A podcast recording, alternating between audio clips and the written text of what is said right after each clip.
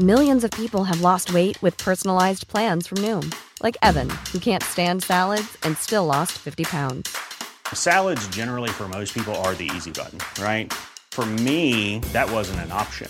I never really was a salad guy. That's just not who I am. But Noom worked for me. Get your personalized plan today at Noom.com.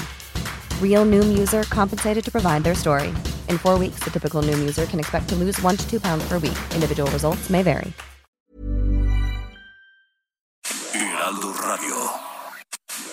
Inicia las noticias de la tarde con Jesús Martín Mendoza en Heraldo Radio.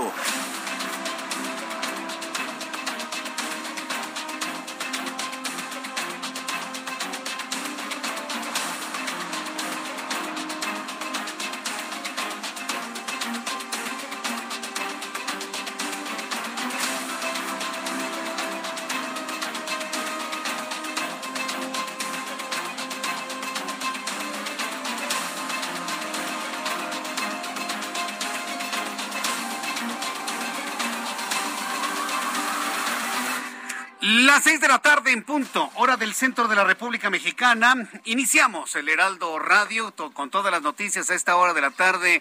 Hoy viernes 27 de mayo de 2022. Me da un enorme gusto saludarle a nombre de este gran equipo de profesionales de la información. Como todas las tardes, le digo a usted, súbale el volumen a su radio, que le tengo la información más importante hasta este momento.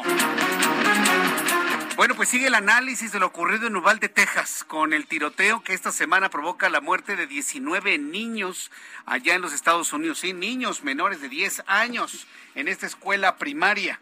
Bueno, pues hay todavía los cuestionamientos hacia la autoridad en Texas de qué fue lo que ocurrió. Bueno, pues Steve McCraw, quien es el jefe del Departamento de Seguridad Pública del Estado de Texas, admitió que la policía tomó una decisión errónea al no ingresar antes a la primaria de Uvalde, Texas, durante el tiroteo desatado por Salvador Ramos, porque creían que en el salón de clases solo se encontraba el tirador. Ya están reconociendo que hubo un error de estrategia por parte de la policía de Texas. Bueno, ¿Quién se iba a imaginar que eso iba a ocurrir en una escuela primaria? Pero pues evidentemente ante los hechos y las denuncias y todo lo que ha ocurrido, hay que tomar precaución prácticamente en todo. Le platicaré más adelante con nuestros corresponsales en Texas, más adelante aquí en el Heraldo Radio. Y en medio de todas las protestas, aún así, sí se realizó la convención anual de la Asociación Nacional del Rifle. Hoy viernes inició la convención anual de la Asociación Nacional del Rifle en Houston, Texas, a unos cuantos kilómetros de Uvalde, lugar donde se dio esta terrible matanza de niños. En medio de las diversas protestas por el tiroteo ocurrido en la entidad, se presentó Donald Trump, expresidente de los Estados Unidos. Más adelante, con Hugo Garza, reportero eh, corresponsal de Now Media en Houston, Texas. Le voy a tener todos los detalles de las protestas a favor y en contra. Lo que algunos periodistas en los Estados Unidos, saludos amigos en eh, San Antonio, Texas, que nos escuchan a través del 1520, donde muchos interpretan esto como una bofetada para los padres de familia que perdieron a sus hijos durante el tiroteo en Ubalde. Yo le invito a nuestros amigos en San Antonio que nos escriban a través de Twitter, arroba Jesús Martín MX, arroba Jesús Martín MX, amigos en San Antonio, también en Houston, que nos están escuchando a esta hora de la tarde, gracias a la poderosa señal de Now Media, que en asociación con el Heraldo de México llevamos este programa de noticias a territorio estadounidense. Escríbame en una cuenta de YouTube que le voy a decir, Jesús Martín MX. Entre usted a su cuenta de YouTube, Jesús Martín MX, busque el canal. Ahí estoy transmitiendo en vivo. Tengo un chat en vivo en este momento para que los amigos que nos escuchan en San Antonio, nos escuchan en Houston, me den sus comentarios sobre esta, esta convención anual de la Asociación Nacional del Rifle. ¿Consideran que fue prudente realizarla? Yo les invito para que me escriban sus comentarios a través de estas dos plataformas. Le informo que habitantes de San Miguel Jaltocan, en el Estado de México, se enfrentaron a golpes con elementos de la Policía Militar para ingresar a terrenos destinados a Santa Lucía, porque aseguran que estos terrenos son de la propiedad de los pobladores. También informó que una mujer fue agredida con ácido sulfúrico a las afueras de la oficina del SAT, del Servicio de Administración Tributaria en Puebla, hecho que le dejó quemaduras de segundo grado en el antebrazo y en la mano derecha. El presidente mexicano se comprometió a que máximo en 15 días, en dos semanas, dará un informe completo del fallido operativo de octubre de 2019 en Culiacán, Sinaloa, en el que se dejó en libertad a Ovidio Guzmán López, hijo de Joaquín Guzmán Loera. Esto es una mentira. Esto es una mentira redonda del presidente, porque el operativo del ejército no tuvo nada de fallido. Fue un operativo exitoso se pudo capturar a Ovidio Guzmán para presentarlo ante las autoridades e inclusive extraditarlo a los Estados Unidos. Fue el presidente López Obrador que en sus acuerdos con Guzmán Loera le exigió al ejército que dejara en libertad a Ovidio. Y eso no lo digo yo, eso lo ha dicho él mismo. Entonces el operativo no fue fallido. El operativo fue completamente exitoso por parte de elementos de la Marina Armada de México ya que el presidente haya pedido la libertad del hijo de uno de los narcotraficantes más emblemáticos de los últimos tiempos, ya es otra cosa. Y eso también tiene un nombre para que usted se lo ponga a gusto. Este viernes un juez federal suspendió de manera provisional las corridas de toros en la Plaza México, la más grande del mundo, mientras falla sobre una demanda para que ya no se realicen corridas de toros. Esto va a ser temporal, yo le puedo asegurar que finalmente no se va a dar la suspensión definitiva y las corridas de toros van a regresar completamente normal a la Plaza México. También informo que el Congreso de la Ciudad de México aprobó en lo general y en lo particular la reforma al Código de Instituciones y Procedimientos Capitalinos con el objeto de reestructurar el Instituto Electoral de la Ciudad de México. Lo aprobaron, ¿sí? Hoy platiqué con Tania, Tania Larios, quien es la representante de los priistas en el Congreso y secretaria general de este partido en la Ciudad de México. Anunció que los partidos de la oposición, PRI, PAN y PRD, van a interponer lo antes posible una acción de inconstitucionalidad contra lo aprobado en el Congreso. ¿Sabe por qué? Porque el Instituto Electoral de la Ciudad de México, por muy Ciudad de México que sea, es un órgano autónomo. Y al ser un órgano autónomo, cualquier decisión a favor o en contra de un instituto autónomo es única y exclusiva competencia de la Cámara de Diputados Federal. Es decir, el Congreso de la Ciudad de México no tiene competencia para observar nada del Instituto Electoral de la Ciudad de México por el único hecho de que es un órgano autónomo.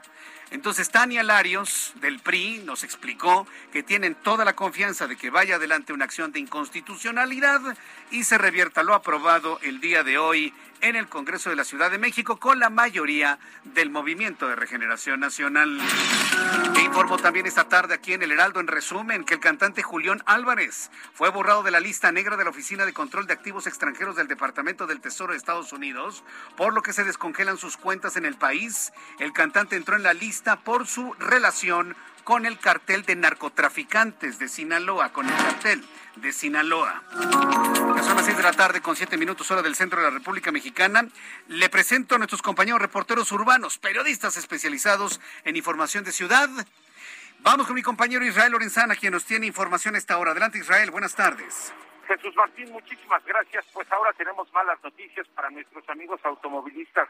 Y es que fíjate que locatarios del mercado de San Cosme están bloqueando la avenida Rivera de San Cosme, esto al cruce exactamente donde se ubica el mercado Jesús Martín. Hay que recordar que el pasado 19 de diciembre pues del 2019 se registró un incendio en este mercado de San Cosme, motivo por el cual los locatarios tuvieron que sacar los puestos afuera.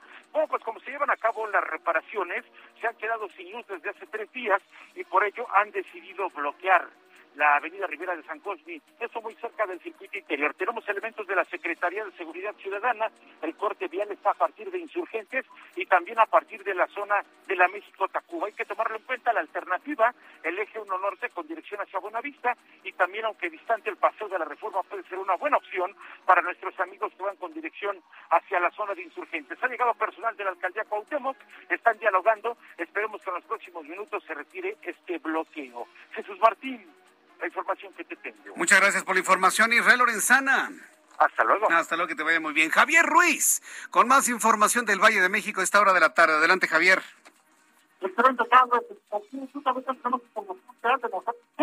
En específico de la Avenida de los Insurgentes, donde vamos a encontrar ya algunos rezagos a la circulación. En estos momentos, Jesús Martín, nos reportan justamente un bloqueo en Insurgentes a la altura de la calle de Corregidora. Vamos para ese punto, sin embargo, les puedo mencionar que Insurgentes ya presenta carga vehicular intensa, al menos para quien se desplaza de los ejes 5 y 6 sur, y esto en dirección hacia la avenida Río Miscuac. El sentido opuesto, también ya con carga vehicular, la zona del viaducto también ya con avance a vuelta de rueda, prácticamente desde la zona de Revolución y para llegar al eje central Lázaro Cárdenas, el avance es complicado, no está de más utilizar el eje 4 sur, la avenida Sola, aunque presenta carga vehicular, el avance es un poco más constante. Y finalmente lo que corresponde al eje oponente de la avenida Constantemente también con asentamientos desde la zona de Chapultepec y al menos para llegar a viaducto, más adelante también al entronque con los ejes 5 y 6 sur. De momento, Jesús Martín, es el reporte que tenemos. Muchas gracias por la información, Javier Ruiz. Hasta luego. Hasta luego, que te vaya muy bien. Daniel Magaña con toda la información también en un viernes caótico. Vaya tránsito que tenemos en la capital del país. Daniel Magaña, ¿cómo te ha ido en esta tarde de viernes? ¿Qué tal Jesús Martín? Muy buena tarde. Efectivamente, pues dices tarde de viernes y esto es sinónimo de conflictos vehiculares en las principales vialidades para quien se traslada hacia la zona de Zaragoza. Ya en esta incorporación hacia la zona de la autopista México-Puebla encontramos circulación lenta en la zona de Zaragoza prácticamente desde la zona del anillo periférico, un poco más adelante, el Cerro del Peñón, encontramos un avance problemático en carriles laterales para poder trasladarse incluso un poco más adelante hacia la zona pues ya de Los Reyes, así que hay que tomarlo en cuenta una tarde pues soleada en la zona oriente de la ciudad en donde tenemos conflictos vehiculares en esta vía que conecta hacia pues uno de los principales accesos hacia la Ciudad de México a la autopista carretera también federal México Puebla. El reporte Jesús Martín.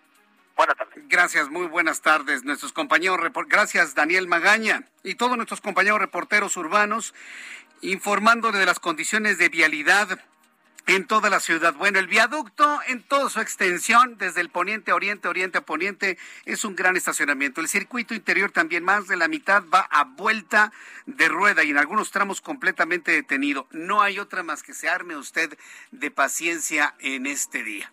Hoy 27 de mayo, ¿qué es lo que sucedía en México, el mundo y la historia? Abra Marriola. Amigos, bienvenidos. Esto es un día como hoy en la historia, 27 de mayo, 1792. En París se utiliza por primera vez la guillotina. 1895, en Londres, en el tiempo del Imperio Británico, el escritor Oscar Wilde es condenado a dos años de cárcel con trabajos forzados debido a su orientación sexual. En el año 2016, en Hiroshima, en Japón, el presidente de los Estados Unidos, aquel entonces Barack Obama, visitó el Monumento de la Paz de Hiroshima. Una de las cosas más comentadas es que en lugar de pedir perdón como representante del Poder Ejecutivo de Estados Unidos, afirmó de manera impersonal que la muerte cayó del cielo. ¿Y él? No, nada. Año 2021. Se estrenó el episodio especial de Friends en HBO. O sea, ¿neta hace un año? ¿Ya tanto tiempo ha pasado?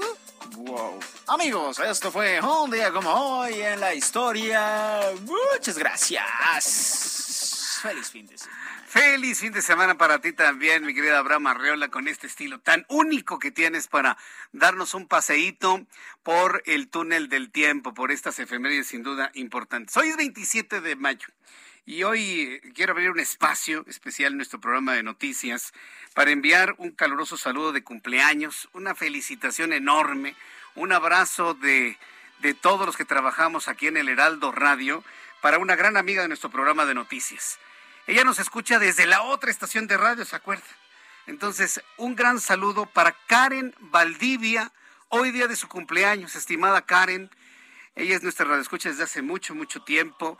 Nos escucha pues desde que era muy chiquita, por supuesto, porque sus papás también escuchan, escuchaban la otra estación de radio y ahora el Heraldo Radio. Así que para Karen Valdivia, hoy día de su cumpleaños, de parte de todos los amigos del Heraldo Media Group, le enviamos un enorme abrazo, nuestra gran felicitación por el cumpleaños, deseando que seas muy feliz, Karen Aquí partimos un gran pastel virtual para ti y de verdad deseando que seas muy feliz, estés muy contenta en compañía de tu familia.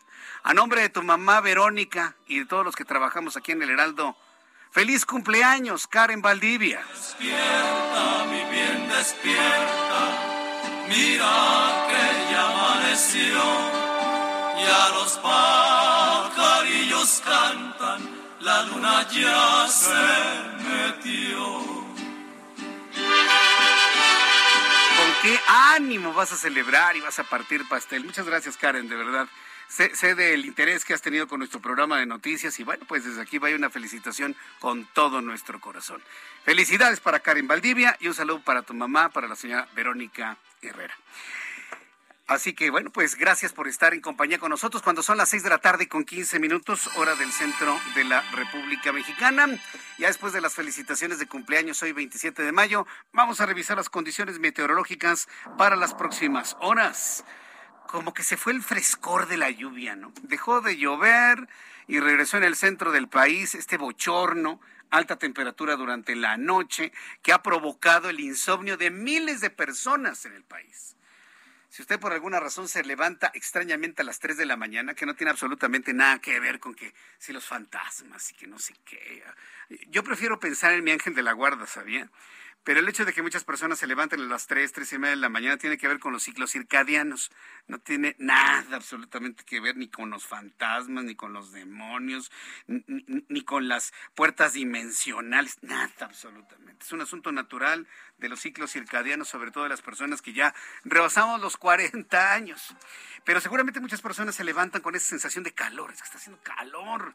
De repente la pijama medio sudada, ve usted la ventana y no entra el aire es que durante las noches está afectando al centro del país un sistema anticiclónico que impide por completo que se mueva el viento, precisamente porque como se estabilizó ya la temperatura, se nos fueron las lluvias otra vez, pues entonces tenemos estos sistemas en donde no se permite el movimiento del aire bajo ninguna circunstancia.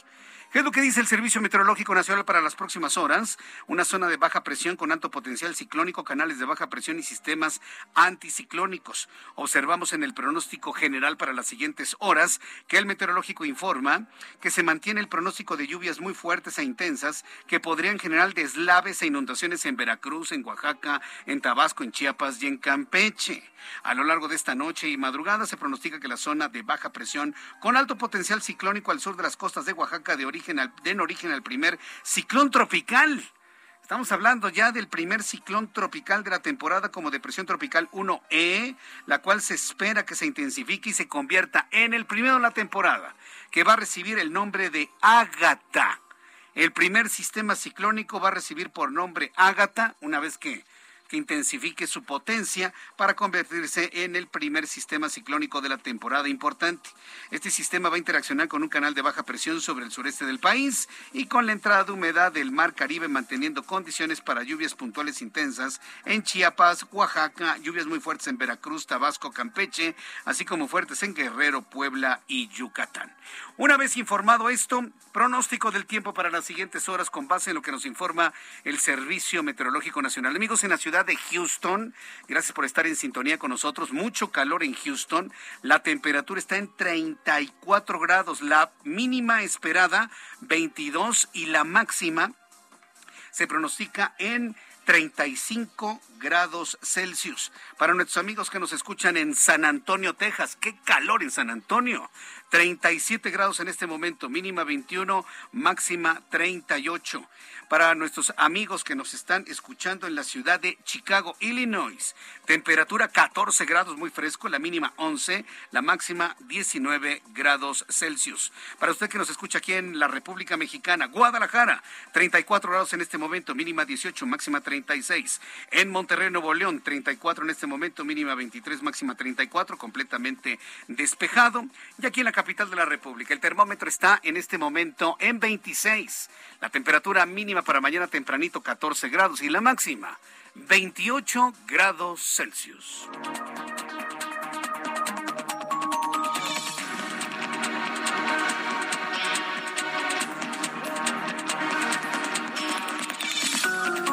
Ya son las 6 de la tarde con 18 minutos, 19 ya, hora del centro de la República Mexicana.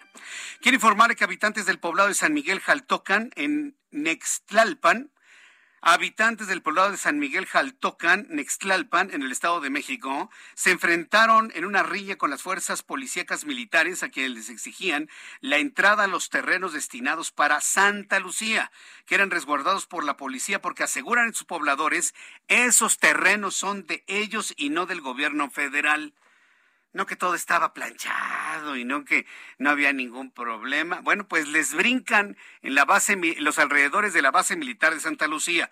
José Ríos, corresponsal en el Estado de México. Adelante, José. ¿Qué tal, Jesús Martín? Saludo con gusto a ti a quienes nos escuchan por el Heraldo Radio. Pues sí, como bien comentas, pues una situación de terrenos que tiene conflicto entre pobladores de San Miguel Jaltolcan y el gobierno de federal, pues es el que está generando eh, una riña entre pobladores y militares, la cual empezó desde el mediodía de este viernes, cuando agentes de la policía militar desintegraron un plantón que los pobladores de Jaltolcan colocaron sobre una escuela primaria, la cual presuntamente iba a ser demolida por las autoridades castrenses para construir una red de drenaje de la terminal aérea. De acuerdo con los ejidatarios, pues bueno, estos intentaron impedir el operativo con palos y pedras luego de que los agentes militares hicieran las protestas, aunque no respondieron las agresiones y pues bueno, hasta el momento está oficialmente se reportan tres personas heridas. Otro de los plantones Jesús Martín que bueno, que se colocaron en esta protesta se encuentran en una de las bardas perimetrales del aeropuerto y las vías del tren que conectaban al mismo, los cuales también fueron desintegrados por agentes militares mediante el uso de escudos y toletes.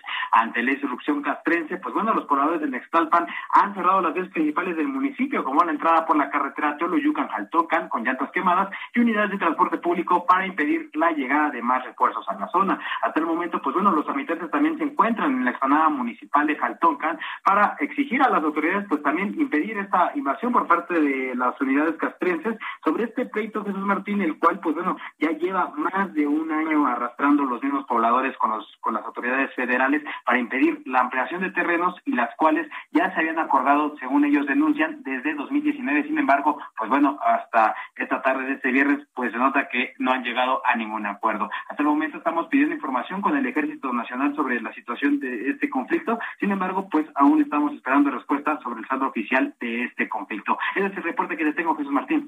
Correcto, pues estaremos atentos. Por lo pronto, ¿cuál es la extensión que los pobladores reclaman? ¿Tienes el dato de cuántas hectáreas o cuántos terrenos estamos hablando?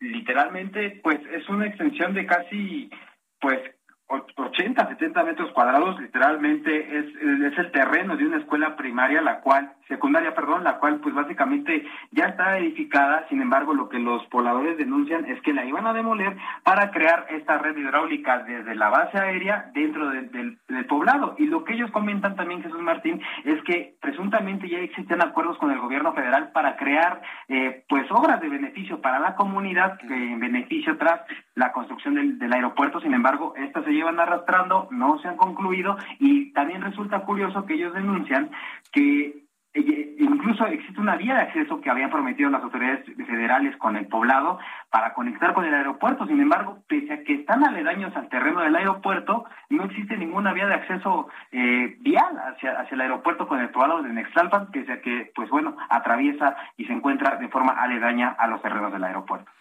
Correcto, bueno, pues seguiremos atentos ahora con este conflicto, ¿no?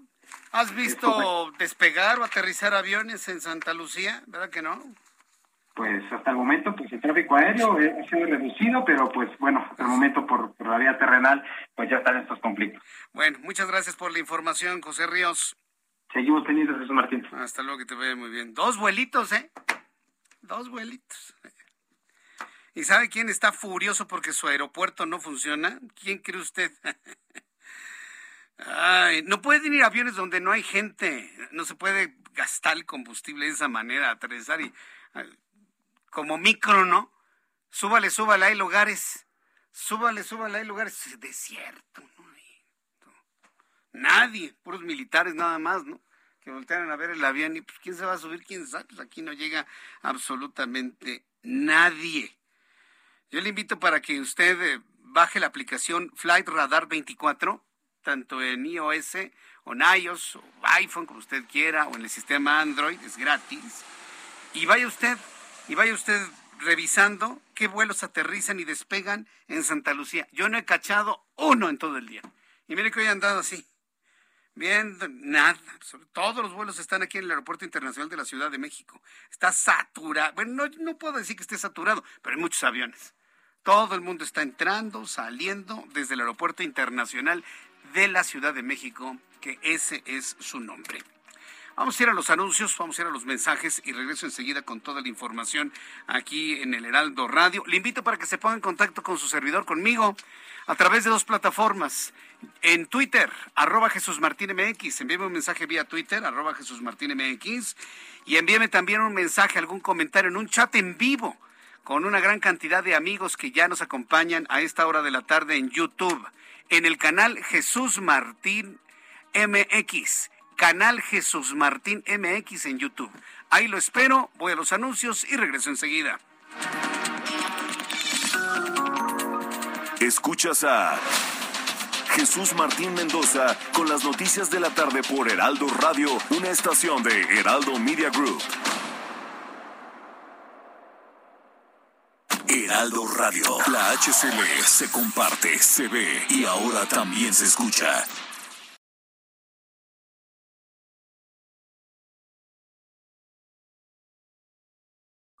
Heraldo Radio 98.5 FM, una estación de Heraldo Media Group, transmitiendo desde Avenida Insurgente Sur 1271, Torre Carrachi, con 100.000 watts de potencia radiada. Escucha las noticias de la tarde con Jesús Martín Mendoza. Regresamos. Emprendedores, empresarios e inversionistas, todos reunidos en un mismo lugar. La Feria Internacional de Franquicias, este 9, 10 y 11 de junio en el World Trade Center de la Ciudad de México. Las franquicias más exitosas del mercado. Regístrate en www.fif.com.mx. Viaja, vive, disfruta. Viaja con hasta 40% de descuento en Aeroméxico. Vive más vacaciones al acumular puntos Premier con hoteles en línea, Hertz o Uber. Y disfruta hasta séptuples puntos Premier por tus compras en línea, Gandhi, Gaia, Luna y más. En el Hot Sale de Club Premier encuentras todo para volver a disfrutar cada experiencia.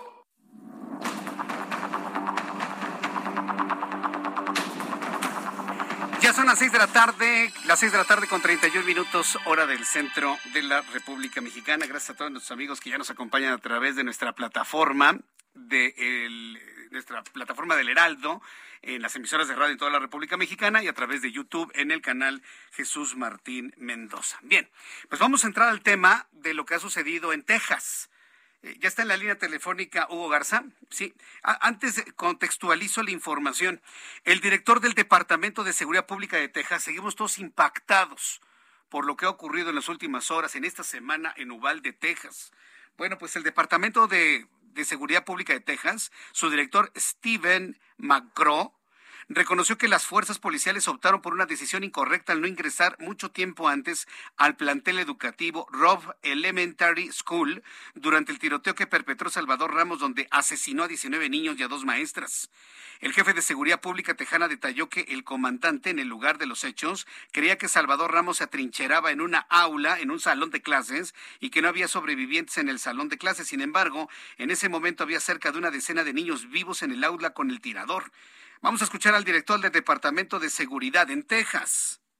Eh, miren, en retrospectiva, eh, es eh, fácil decir, no hay excusa, pero nuevamente yo no estaba allí.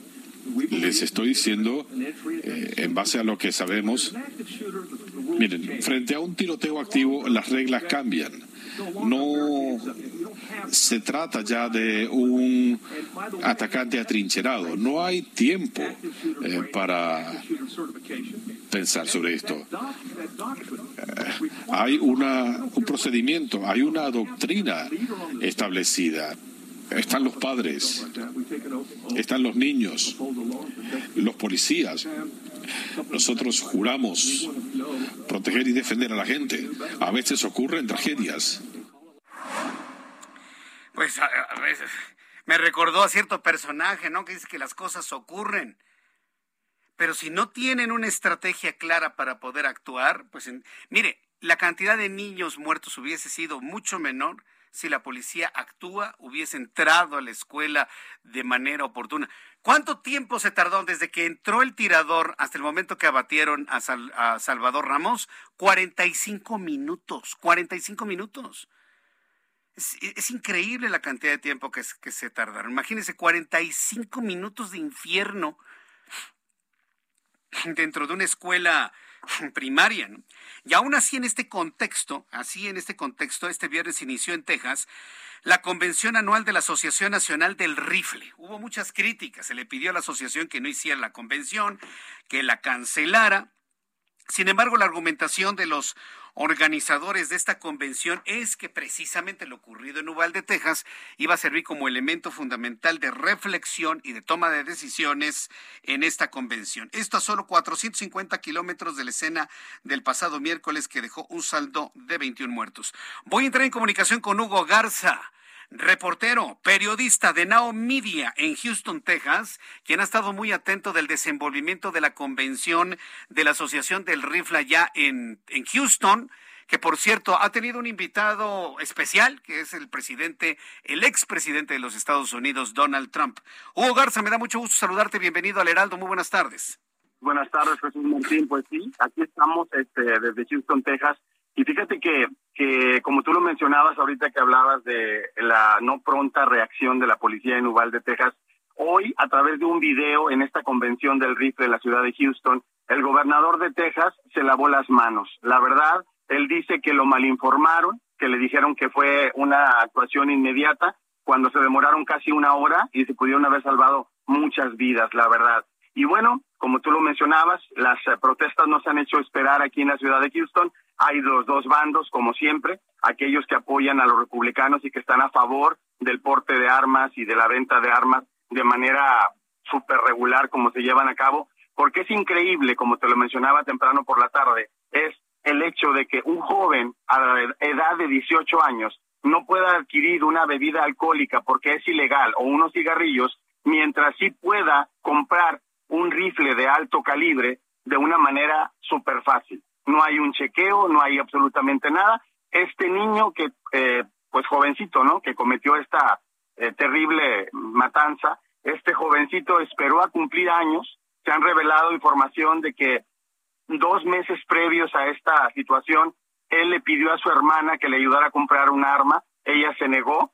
Luego le pidió a otra persona y dijo, voy a esperar. ¿Por qué? Porque el pasado 16 de mayo él ya cumplía la mayoría de edad y sabía que podía adquirir un arma como él lo tenía planeado ya para llevar a cabo esta ejecución. Hoy en esta convención aquí en la ciudad de Houston empezó el discurso con el director de la organización del rifle, obviamente de una manera que nadie se la cree, de una manera muy fría, eh, dando las condolencias a las familias de estos padres de familia que perdieron sus hijos en esta escuela eh, se le pudo ver también ahí al, al eh, el, senador Ted Cruz, republicano, también apoyando esta situación. Sin embargo, los eh, demócratas también se hicieron presentes y frente a este centro de convenciones de la ciudad de Houston, que está ubicado justamente en el centro de la ciudad, hay también un parque que se llama Discovery Green y hay varias áreas que son que la gente las puede usar para esparcimiento durante los fines de semana y por las tardes después de un día caluroso como el que tuvimos el día de hoy y que seguimos teniendo.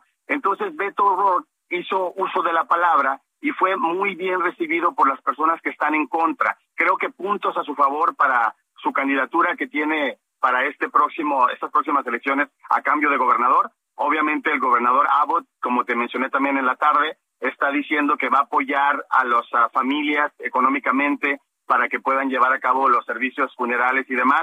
Pero esto, la verdad, en buena onda se ha convertido, creo yo, en, un circo. Eh, esto va a continuar, se termina el próximo domingo. Estamos iniciando un día feriado largo. Aquí el próximo lunes es el día Memorial Day, que se celebra a los caídos en batalla. Y sin embargo, eh, en vez de ser un día feriado como cualquier otro en otros años anteriores, después de la pandemia y demás, ha sido un comienzo bastante fuerte porque están esos dos bandos enfrentándose, ver a esas, esas pancartas de, de jovencitos, de niños, de niñas, de papás, de mamás, que se reflejan en lo que ocurrió en la ciudad de Ubalde y que desafortunadamente sigue ocurriendo. Aquí en Houston hace un par de años vivimos una situación similar en una secundaria preparatoria donde perdieron la vida 13 alumnos y, es increíble cómo Estados Unidos es el protagonista siempre de este tipo de atrocidades. Ellos en la Asociación del Rifle, en esta convención que inició hoy, empezaron diciendo que eran personas que tenían problemas psicológicos o mentales.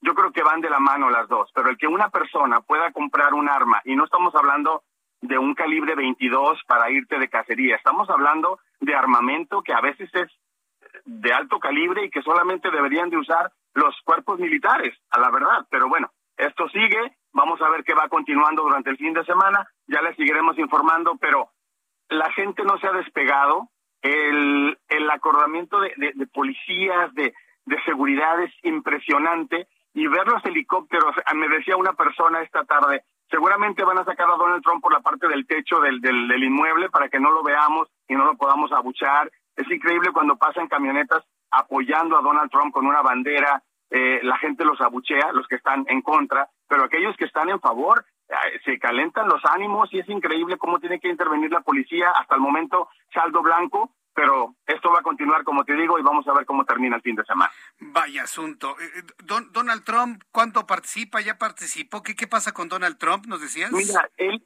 él sí llegó eh, y participó eh, por la tarde del día de hoy, pero como te decía, el gobernador solamente hizo presencia a través de un video, se vio también por ahí al senador Ted Cruz, eh, y el señor Donald Trump, yo no sé si mañana vaya a tener una participación más activa, el día de hoy solamente hizo como acto de presencia. Y lo curioso fue que fuimos pasar a Ivanka Trump y a uno de sus hijos, y pues fueron abuchados increíblemente, porque la gente tiene esa e, e, ese dolor que se refleja en sus en sus caras, en, en sus gritos, en su desesperación, porque como te mencionaba, esto no termina. Es año con año que siguen pasando tragedias de este tipo y, y no cambia, no cambia absolutamente nada. Vaya Hugo, pues estaremos durante todos estos días muy atentos de este de este encuentro, de quienes apoyan a la Asociación Nacional del Rifle y su convención, las reflexiones que hay en torno a lo ocurrido en Ubalde y cualquier actualización, bueno, pues volvemos a entrar en comunicación contigo. Muchas gracias por esta información. Hugo Garza, saludos a nuestros amigos de Now Media en Houston.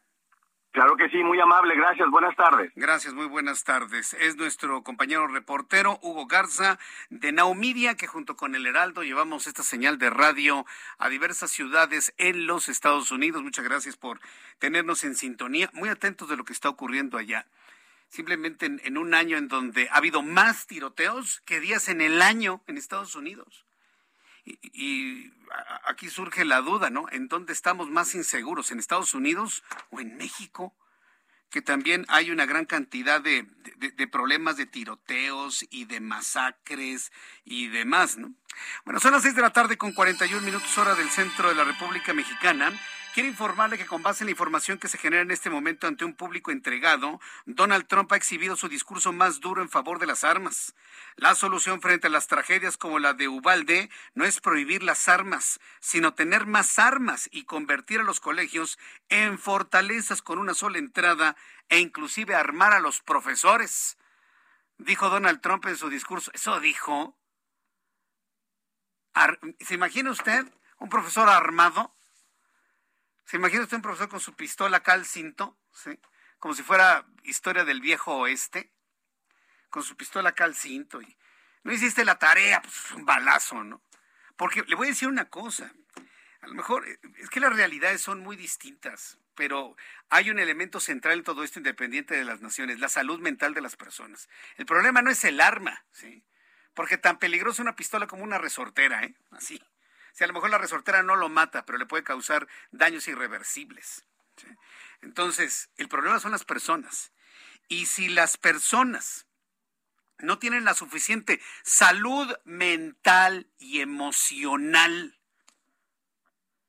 para no estar disparando a diestra y siniestra, entonces estamos en un verdadero peligro.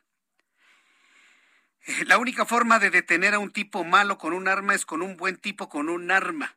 Dice, es lo que está diciendo Donald Trump. La única forma de tener a un tipo malo con un arma es un tipo bueno con un arma. Pero aquí el, aquí el dilema es quién es el malo y quién es el bueno. Al ratito nos van a salir con ese dilema, quién es el bueno y quién es el malo. Porque para los ojos del mundo, Trump es el malo o es el bueno. Hay muchos que piensan, pensamos, que era el bueno, ¿eh? Y hay muchos que piensan que era el diablo. Yo nomás le voy a decir una cosa, y nada más piénselo. ¿Cuántas guerras al borde de la hecatombe nuclear inició Donald Trump durante sus cuatro años de gobierno? A ver, dígame una. Ah, bueno. No con eso quiero justificar lo que está diciendo Donald Trump, por supuesto que no, pero se mete en un dilema tremendo, en, en un dilema difícil de resolver. ¿Quién es el bueno y quién es el malo? No, pues imagínense, no vamos a acabar nunca. Yo lo único que veo es gente que necesita atención psiquiátrica, no dije psicológica, dije psiquiátrica, que vive en ansiedad, que vive en depresión, que viven eh, un síndrome de, de suicidio. Es lo único que veo. Y luego un país en donde quita sus psiquiátricos por el estigma, hágame usted el favor. Vamos a entrar en comunicación con Carlos Juárez, nuestro compañero reportero en Tampico, Tamaulipas. ¿Por qué? Porque resulta que padres de familia de la Escuela Primaria General Felipe de la Garza se ubica en la colonia Cascal de Tampico denunciaron que fue encontrada una navaja en una mochila de un alumno de sexto grado que, por cierto, amenazó a sus compañeros con la navaja. Carlos Juárez, adelante, gusto en saludarte. Hola, ¿qué tal? Muy buenas tardes, Jesús Martín. Un gusto saludarte a ti y a todo tu auditorio. Efectivamente, en la primaria Felipe de la Garza, en la colonia Cascal, en Tampico, se detectó que un jovencito traía una arma blanca, vaya, una navaja, la cual empezó a mostrar a sus compañeros y fue detectado gracias a que la maestra eh, puso mucha atención en que estaba registrándose una movilización dentro del aula. Al ver el arma blanca, de manera inmediata, la maestra la retiró, se la requisó a los jovencitos y bueno, pues se procedió a notificar a la Secretaría de Educación Pública en el Estado. Eh, hay que señalar que, bueno, pues resulta que el arma blanca, la navaja, es del padre del menor de 12 años de edad que cursa el sexto grado. Al respecto, bueno, la autoridad educativa confirmó que el menor será llevado ante lo que viene siendo un psicólogo para verificar cuál es el estatus en que se encuentra este menor, porque bueno, ya es prácticamente un adolescente y se tiene que dedicar porque eh, tiene que estar llevando armas blancas a las instituciones educativas. Hay que mencionar que incluso ya se planea llevar operativos mochilas a las diferentes escuelas de la zona sur de Tamaulipas ante el miedo luego del tiroteo registrado en el estado de Texas, vecinos con Tamaulipas. Este es el reporte, Jesús Martín. Muchas gracias por la información, Carlos. Muy buenas tardes. Hasta luego. Y por supuesto, empiezan a salir todos los que quieren imitar, todos los que quieren imitar a Salvador Ramos. Ya salieron por ahí algunos chamacos que dicen, ay, que son admiradores de, de Salvador Ramos. Hágame usted el favor. Se vivieron momentos de terror aquí en la alcaldía Venustiano Carranza, en la Ciudad de México, en la secundaria 88. Ante un tipo que ha estado sacando información sobre armas de fuego, sobre parque y también las amenazas de poder disparar contra sus compañeros. Afortunadamente ya la Fiscalía de la Ciudad de México ha tomado control de esta situación y bueno, pues estaremos muy atentos de lo que suceda con él. Son las seis con cuarenta y seis. 6 de la tarde con 46 minutos, hora del centro de la República Mexicana. Eh, la salud mental. Esto nos lleva al tema de la salud mental. Y mire, no es la primera vez que lo abordamos. Entrevisté en esta semana, ahí en el Heraldo Televisión, al subsecretario de Servicios a la Comunidad de la Secretaría de Salud, eh, al doctor Quijano. Y bueno, pues él, él me estaba argumentando una gran cantidad de cosas para poder justificar lo dicho por Jorge Alcocer, en el sentido de que un, de que un enfermo, o, sí, una persona diagnosticada con un padecimiento mental, tiene que ser atendido de manera integral desde la familia. Y, lo vuelvo a preguntar, lo planteo hoy en mi columna Ojos que si ven, si lo quiere leer en nuestra página web del Heraldo de México, más desmantelamientos, porque están desmantelando el sistema de salud. Ahora resulta que a un enfermo psiquiátrico, que ojo, ¿eh? decir que una persona tiene un padecimiento psiquiátrico no significa decir que está loco. Alguien con un padecimiento psiquiátrico es como alguien que tiene un padecimiento cardíaco, hay quien tiene un padecimiento dermatológico, alguien tiene un, padecimiento pulmonar, hay quien tiene un padecimiento gastrointestinal, hay quien tiene un padecimiento psiquiátrico, o sea, que tiene que ver con la psique, con la mente. Entonces, fuera estigmas. Y cuando entrevisté a este doctor, ah, el estigma, de, ay, es que el estigma de los que van psiquiátrico, ¿qué? Ya estamos suficientemente grandecitos para entender que el cerebro y la mente también se enferman y que requerimos también apoyo, medicamento para poder salir adelante, porque pues el cerebro se enferma como se enferma cualquier parte del cuerpo. ¿Y cómo vamos a poder entender cómo se arregla eso? En, como dice el señor Alcocer, el invisible secretario de salud. Sí, él. La Secretaría de Salud es otra cosa. ¿eh? Hay mucha Secretaría de Salud, tengo grandes amigos en la Secretaría de Salud y la Secretaría de Salud prevalecerá por encima del señor Alcocer. ¿Qué dice el invisible Jorge Alcocer? ¿Qué es lo que dice? Que los enfermos psiquiátricos tienen que tener una atención integral desde la familia. Que levante la mano la mamá que sabe atender la depresión de su hijo y de su hija con tendencias suicidas. Que levante la mano la mamá que, o el papá que sepa atender eso. Los estoy esperando. A ver que me lo digan. Por eso les digo, son dichos nada más de rebote y de ocurrencias en las mañaneras. No se puede. Se requiere un especialista.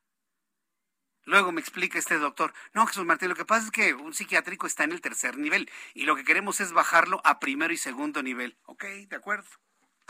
Vamos a la unidad médica familiar con mi hijo que está deprimido. ¿Quién me garantiza que el médico general de primer contacto tenga la habilidad para diagnosticar que la persona necesita un tratamiento psiquiátrico que incluya medicamento? Si no tiene el diagnóstico correcto, pues ya se fregó esa persona. Ya se, ya se moló. Imagínense. No, no, no, no, no, no, no puede ser así las cosas tan de ocurrencia, de verdad se lo digo. La verdad es que se necesita, se necesita tener sobre todo las clases más desprotegidas, las clases con menos ingresos, la gente más pobre del país, tener la certeza de que ante un problema de ansiedad, ante un problema de depresión, que son muy comunes dentro de la pobreza. Ya le platicaba de un trabajo periodístico que habla precisamente sobre un estudio de los efectos en la mente de la pobreza. La pobreza sume a las personas en cuadros de ansiedad y de depresión. Y es precisamente a estos grupos de la sociedad menos desprovistos de recursos económicos a quienes se les condena ir a una consulta privada. Es inexplicable. Vamos con mi compañera Claudia Espinosa, nuestra corresponsal en Puebla. Están investigando en Puebla, hablando de estas cosas que uno no se explica, el, que le arrojaron ácido a una mujer allá en Puebla. Claudio Espinosa, adelante, te escuchamos. Muy buenas tardes. Así es, Jesús Martín, te saludo con gusto a ti, a los amigos del Heraldo Media Como lo comentas, pues a través de redes sociales se dio a conocer esta denuncia ocurrida en un hecho el pasado 25 de mayo. Una mujer, cuando estaba muy cerca de unas oficinas del SAT, en la zona de Angelópolis, al sur del Zócalo de la ciudad, pues fue atacada por dos sujetos a bordo de una bicicleta, quienes primero pues la acosaron y después le aventaron un líquido que resultó ser ácido. Esta mujer, afortunadamente, pues tenía conocimientos, era maestra de química y pudo pues detener eh, eh, los efectos negativos eh, de ser tercera quemaduras de tercer grado pasaron a segundo grado. Sin embargo, bueno, pues autoridades se pusieron en contacto con sus familiares. El gobernador Miguel Barbosa señaló que hablaron con ellos, pero hasta el momento y por temor, la mujer todavía no presenta una denuncia y ante eso, bueno, pues el mandatario instó a que así se haga para que efectivamente pueda confirmarse la veracidad de estos hechos que se dieron a conocer a través de redes sociales. Esto fue parte de lo que comentó el mandatario sí dimos atención a esta a este video.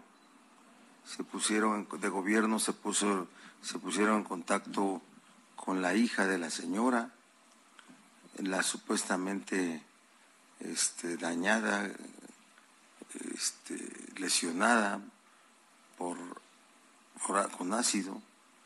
Eh, ella dijo que la interesada no tenía eh, intención de denunciar, que tenía miedo, pero después me dicen a mí que hay muchas dudas sobre la veracidad de este hecho, muchas dudas. Yo le pido a la gente que actúe de buena fe, que si es agraviada de cualquier hecho, nosotros los vamos a apoyar y les vamos a dar la protección. De esta forma, pues el mandatario instó a que se acuda a presentar la denuncia Sí, que acuda a presentar la denuncia. Y escuchábamos allá al gobernador, ¿no? Totalmente dudando de todo, ¿no? Siempre poniendo el elemento de duda. ¿Nos decías después del audio, Claudia, por favor? Así, es, eh, te decía que, bueno, pues justamente eso pedía el gobernador, que acudan a interponer la denuncia porque, bueno, pues se requiere para darle celeridad a las investigaciones. Siguen en contacto con la hija de la afectada y obviamente, pues, eh, referían, entienden la situación por la que se enfrenta, pero se requiere de esta denuncia ante la Fiscalía General del Estado para proceder y poder conocer, pues, las cámaras que se encuentran en la zona. Es una zona, pues, altamente transitada y además el incidente ocurrió prácticamente al mediodía del pasado 25 de mayo. Hasta el momento lo que tenemos es que todavía no presenta la denuncia, lo sigue valorando y bueno, pues están terminando de hacer la atención médica a esta mujer, Jesús Martín. Bien, pues gracias por la información, Claudia. Muy buena tarde. Hasta luego, que te vaya muy bien.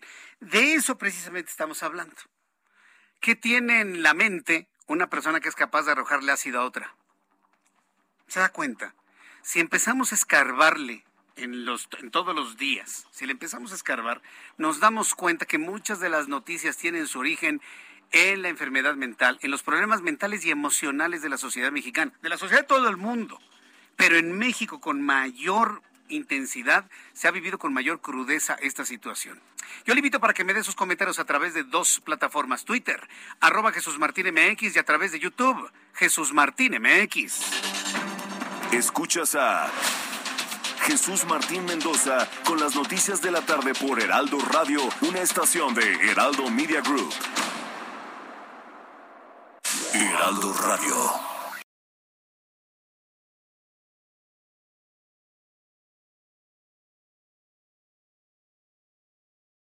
Heraldo Radio.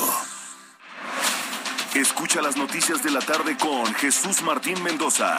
Regresamos.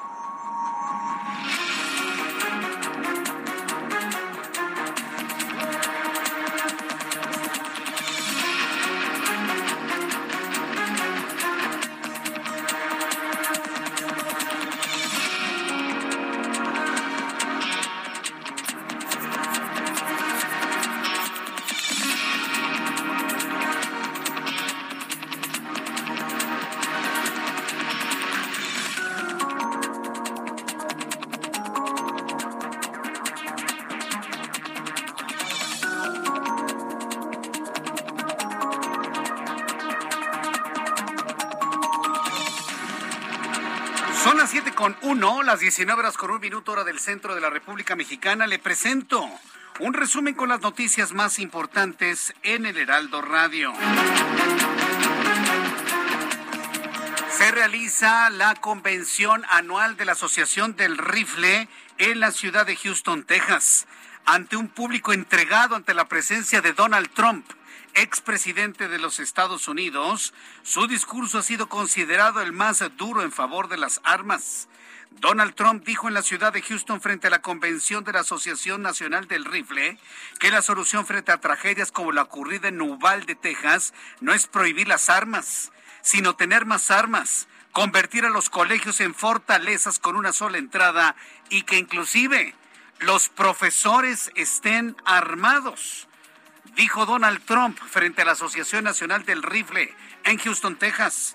La única forma de detener a un tipo malo con un arma es con un tipo bueno, con un arma. Fueron palabras de Donald Trump que recibió eh, vítores, aplausos, gritos de una Asociación Nacional del Rifle que está completamente de acuerdo con el expresidente republicano. En más noticias en este resumen le informó que Stephen McCrow, jefe del Departamento de Seguridad Pública en el estado de Texas, habría admitido que la policía tomó una decisión errónea al no ingresar antes a la primaria de Uvalde durante el tiroteo desatado por Salvador Ramos porque creían que en el salón de clases solo se encontraba el tirador. Y le informo que este viernes, este viernes habría iniciado esta convención de la Asociación Nacional del Rifle. Estaremos muy atentos de nueva actividad que se genere en esta importante convención. Los presidentes de izquierda de Cuba, Venezuela y Bolivia expresaron su rechazo a las exclusiones en la cumbre de las Américas y destacaron el enorme, el enorme poder que tiene la conciencia de países latinoamericanos plantándose frente a los Estados Unidos durante la cumbre del ALBA que se llevará a cabo en La Habana, Cuba. Imagínense, no lo invitan a la fiesta y los no invitados, porque son una bola de dictadores completamente contrarios a la democracia, se enojan y condenan a quien no los invitó a la fiesta. Imagínense que usted organiza una fiesta y afuera de la puerta de su casa los no invitados le empiezan a gritar cosas. ¿Quién hace el ridículo? Nada más dígame usted, ¿quién hace el ridículo? Reportan un apagón masivo que afecta a gran parte de Cancún y en consecuencia no hay energía eléctrica, servicios de internet, no hay teléfonos en un importante número de colonias en Cancún. El apagón inició a las 5 de la tarde y por supuesto la Comisión Federal de Electricidad no ha dado una sola explicación del por qué el apagón en Cancún, Quintana Roo. Seis personas de nacionalidad extranjera resultaron lesionados al desplomarse un globo aerostático en el que viajaban en el municipio de Acolman, por cierto ubicación muy cercana a las pirámides de Teotihuacán, en donde de manera regular se hacen este tipo de sobrevuelos. La Secretaría de Salud Federal informó que México tiene disponibles 10.5 millones de vacunas COVID para continuar con la vacunación de menores de 12 años en adelante, pero para el grupo de 5 a 11 años necesita comprarlas y para ello ya está en conversaciones con la firma Pfizer. En Suiza, la policía informó que dos alpinistas, una francesa y un español, murieron y nueve resultados lesionados el viernes por un desprendimiento de un gran bloque de hielo en el suroeste del país. Muere una alpinista francesa y un español en Suiza. Se les vino encima todo el hielo que usted ni se imagina. Huitlagua García, gobernador de Veracruz, informó que la principal línea de investigación por el asesinato de Nagasaki Condado, director del DIF del municipio de Acayucan, es por delincuencia organizada, por lo que se investigan los hechos bajo la premisa de que el responsable del asesinato del funcionario es un integrante del crimen organizado. Vaya. Mientras tanto, el Ministerio de Salud de Argentina reveló que se confirmó el primer caso de viruela del mono en su país. Sí, ya llegó la viruela del mono a América. Hay viruela en América y se ha confirmado el primer caso en Argentina, siendo el país el primer infectado de esta enfermedad en América Latina. El paciente es una persona que viajó precisamente a España. Y hay otro sospechoso que habría estado en África. Entonces estamos muy atentos del desenvolvimiento de la viruela ya en el continente americano. El senador republicano Ted Cruz aseguró que la prohibición de armas en los Estados Unidos no detendrá los asesinatos masivos y que estos tiroteos como el de Ubalde no ocurren únicamente en su país, como lo dijo el presidente Biden. Además, el legislador argumentó que la culpa no la tienen las armas, sino los que las portan y tienen problemas con las drogas. ¿Qué le parece este comentario de Ted Cruz? Fíjese, que las, la culpa no es de las armas, y bueno, lo hemos platicado usted y yo, sino de quienes las portan, pero que además son consumidores de drogas. Activistas de los Estados Unidos alertaron que el impulso de las energías renovables sin regulación podría ocasionar daños en el ecosistema y la biodiversidad porque explicaron la explotación de litio modifica y destruye los hábitats a través de la minería. Por otra parte, las celdas solares son construidas en tierras vírgenes sin analizar el impacto negativo que podrían tener en los ecosistemas. Eso es cierto, ¿eh? Estamos ante el dilema de tener extensiones gigantescas de trigo, de granos, de alimento o de celdas solares para generar energía que cargue teléfonos celulares. ¿Qué es lo que usted prefiere? ¿Alimento o electricidad para cargar su teléfono celular? Usted nada más dígame y le invito para que me lo dé como opinión a través de arroba Jesús Martín MX y en YouTube Jesús Martín MX. Estas son las noticias en resumen. Le invito para que siga con nosotros. Le saluda Jesús Martín Mendoza.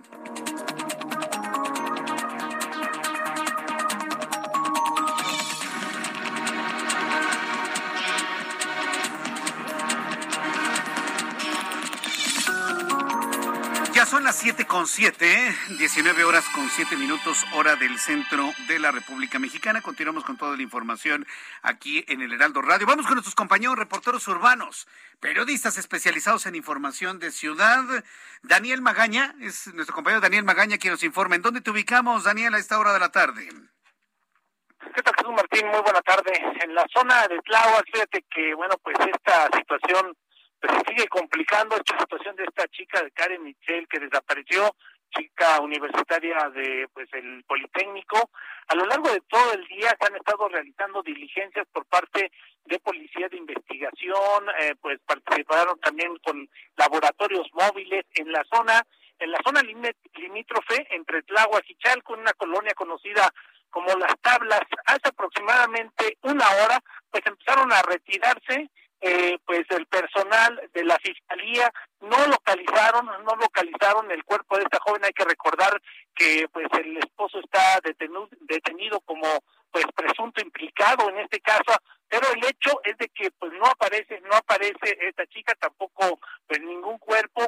Y esto te lo comento porque en este momento bueno pues decidieron bloquear familiares y amigos de la chica nuevamente en la zona del paradero, la zona cerca pues de la alcaldía de Tláhuac, esta carretera que conecta hacia la zona de Chalco y bueno pues un verdadero caos vehicular tarde de viernes y con este bloqueo en esta zona oriente de la ciudad ya te imaginarás las complicaciones también pues la zona del camino que va hacia la zona de Xochimilco, la zona de Tildehualco también bloqueada, así que pues a tarde muy problemático y este caso este caso continúa complicándose aquí en la zona pues de la alcaldía de Tláhuac. Vamos a estar atentos y por el momento de información, Jesús Martín, muy buena tarde. Correcto, entonces repítenos cuál es la vialidad que está en este momento totalmente cerrada, por favor. La zona de, conocida como el paradero de Tláhuac es el entronque eh, pues de la zona centro de esta alcaldía de Tláhuac hacia la zona de pues Chalco, la carretera Tláhuac-Chalco está cerrada esta incorporación, muchos automovilistas pues buscan alguna vía alterna entre las calles, son calles de tránsito local y esto complica aún más el avance. Y también la carretera que va hacia la zona de, de Tultehualco, también esta zona que pues eh, limita con la alcaldía de Xochimilco, Tullehualco y la zona del paradero de Tláhuac, aquí en la zona pues oriente de la Ciudad de México. Qué barbaridad, sí estamos viendo todo este problemón que hay en este momento. Gracias por la información, nos mantenemos al pendiente. Daniel Magaña. Continuamos atentos, buenas tardes. Saludo a mi compañero Israel Lorenzana. ¿En dónde te ubicas, Israel? Muy buenas tardes. Jesús Martín, muchísimas gracias. Nosotros ya hemos hecho un recorrido a través del Paseo de la Reforma. Son calles del centro histórico a partir de insurgentes y con dirección hacia la zona de Peralvillo, la circulación con asentamientos a la altura de Flores Magón. Nada para abandonar esa arteria, únicamente se trata de lento cambio de luces en los semáforos. Superando el eje 2 norte Eulalia Guzmán, la circulación mejora con dirección hacia la zona de Río Consulado o para nuestros amigos que siguen su marcha a través de la zona de la calzada de Guadalupe. El sentido opuesto a través de la calzada de los misterios sin ningún problema a buena velocidad, por lo menos en el tramo que comprende el circuito interior y hasta la avenida Hidalgo, esto ya en el Paseo de la Reforma. Por último, continúa el bloqueo a través de la ribera de San Cosme, los locatarios del mercado de San Cosme continúan bloqueando y para estos momentos, bueno, pues ya está muy complicada la circulación a través de la México-Tacuba y para quien viene de la zona de insurgentes, la alternativa, el Paseo de la Reforma. Jesús Martín, la información que te tengo. Muchas gracias, Israel Lorenzana. Hasta luego. Javier Ruiz, gusto en saludarte. Muy buenas tardes. ¿Desde dónde nos informas? Jesús Martín, en la zona sur de la Ciudad de México, pues ya informábamos de este bloqueo en la Avenida de los Insurgentes, exactamente a la, a la altura de la calle de Corregidora.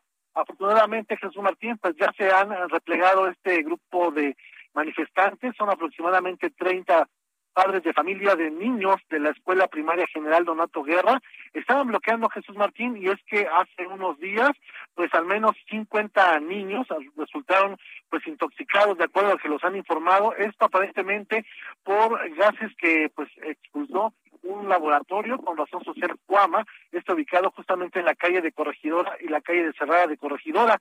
Hasta el momento, pues ya se les acercaron autoridades de la alcaldía Tlalpan, están platicando con ellos. Sin embargo, la calle de Corregidora todavía continúa bloqueada. Es una calle pues de tránsito local hacia la zona de la Boulevard Picacho Justo, así que pues no se afecta tanto a la circulación y la fortuna para todas las personas que venían insurgentes, pues poco a poco podrán ir avanzando, al menos para quien deja atrás la zona de periférico y esto en dirección hacia la autopista carretera México-Cuernavaca. De momento, Jesús Martín, es el reporte que tenemos. Muchas gracias por la información, Javier Ruiz. Estamos atentos, hasta luego, buenas tardes. Estamos atentos. ¿Qué, qué, qué viernes tan complicado, ¿eh? Crucemos los dedos a ver si por lo menos llueve. Bueno, además de cruzar los dedos, quien haya lavado sus coches, sáquelo, por favor, para que llueve un poco, refresque y de esta manera tengamos un fin de semana menos caluroso. Terminó la semana, ¿cómo nos trataron la economía y las finanzas? Vamos a revisarlo con Héctor Vieira. La Bolsa Mexicana de Valores concluyó la sesión de este viernes con un avance del 0.61% al ganar 320.55 puntos, con lo que el índice de precios y cotizaciones, su principal indicador, se ubicó en 52.463.55 unidades, lo que le permitió cerrar la semana con una ganancia acumulada del 1.83%. En Estados Unidos, Wall Street cerró con balance positivo luego de que el Dow Jones avanzó 575.77 puntos para llegar a 33.212.96 unidades. Por su parte, el Standard Poor's ganó 100.40 puntos, con lo que se ubicó en 3.158.24 unidades, mientras que el Nasdaq sumó 390.48 puntos, que lo colocó en 12.131.13 unidades.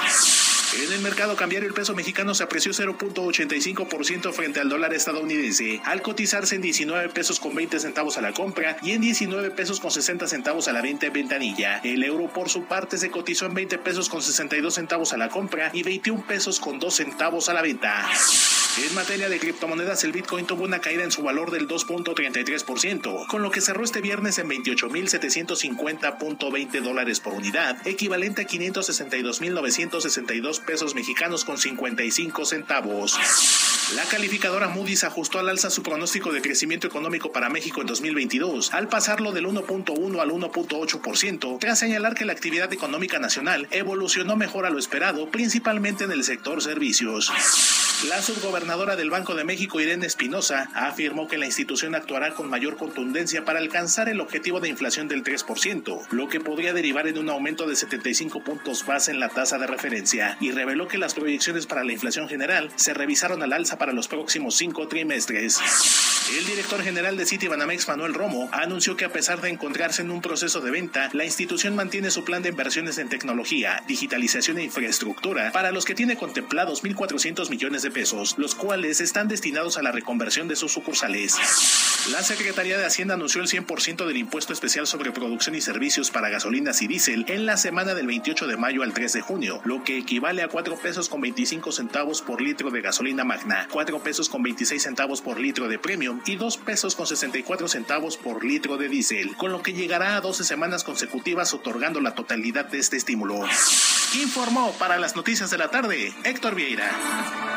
Muchas gracias, Héctor Vieira, por la información de economía y finanzas cerrando esta semana. Yo espero que usted haya tomado las mejores decisiones en materia de economía y finanzas. Son las 7.16, las 7.16 horas del centro de la República Mexicana.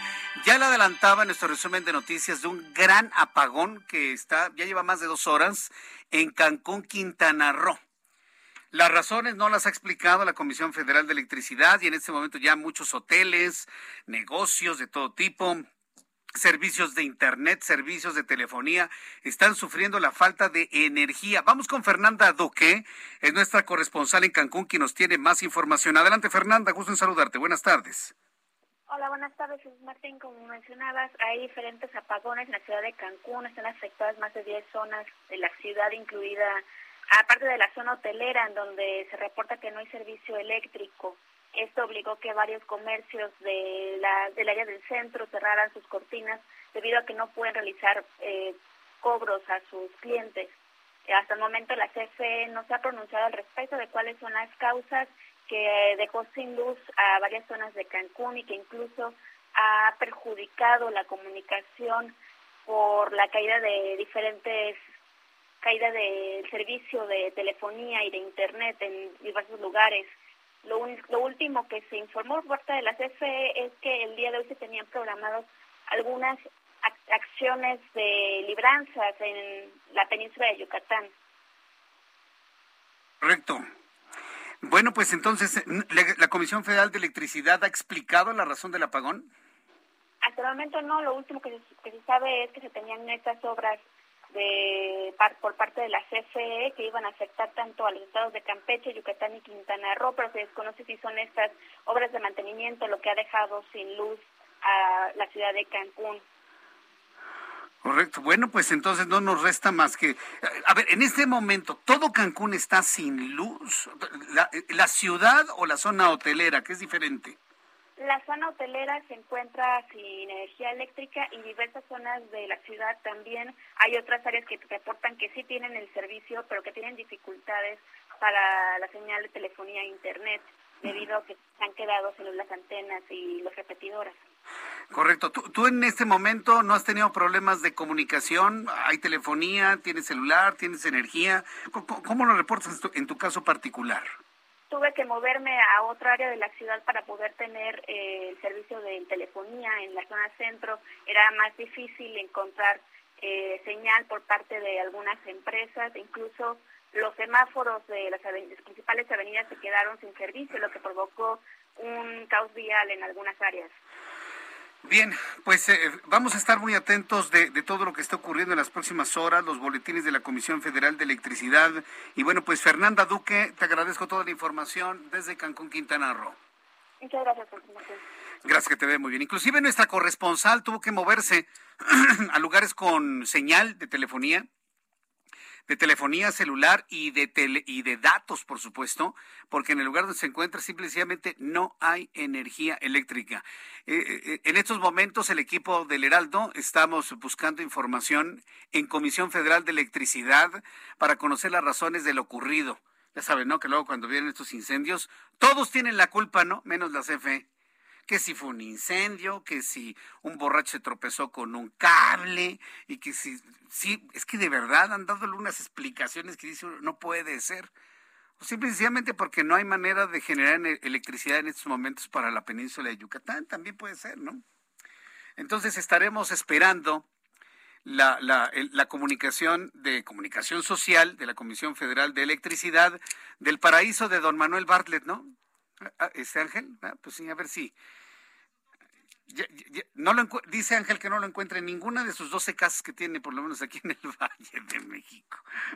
No, y te voy a decir una cosa, si lo encuentras no vas a ver. Entonces mejor le preguntamos a los que sí están chambeando allá, ¿no? A ver, a ver qué información nos tienen para saber las razones. ¿Ya le hablaste a las 12 casas? No me digas ni lo que te encontraste. Bueno, son las 7 con 20. Las 19 horas con 20 minutos hora del centro de la República Mexicana. Entra en comunicación con Ivonne Montiel. Ivonne Montiel es vicepresidente de operaciones de SAMS Club México, a quien yo le agradezco mucho estos minutos de comunicación con el auditorio del Heraldo. Estimada Ivonne Montiel, bienvenida. ¿Cómo está? Muy buenas tardes.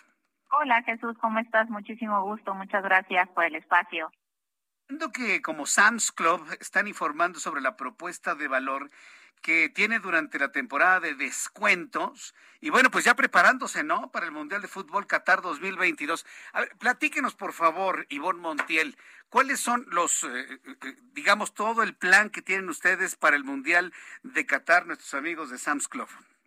Claro que sí, Jesús. Y déjame primero, antes de llegar al tema del Mundial, déjame contarte un poquito que estamos viviendo en nuestros clubs y en nuestras páginas de Internet. Como sabes, tenemos el evento de Hot Sale. Ah, el Hot Sale, claro, sí. Que se ha puesto bastante bueno. Y ustedes le han entrado duro al Hot Sale, ¿verdad?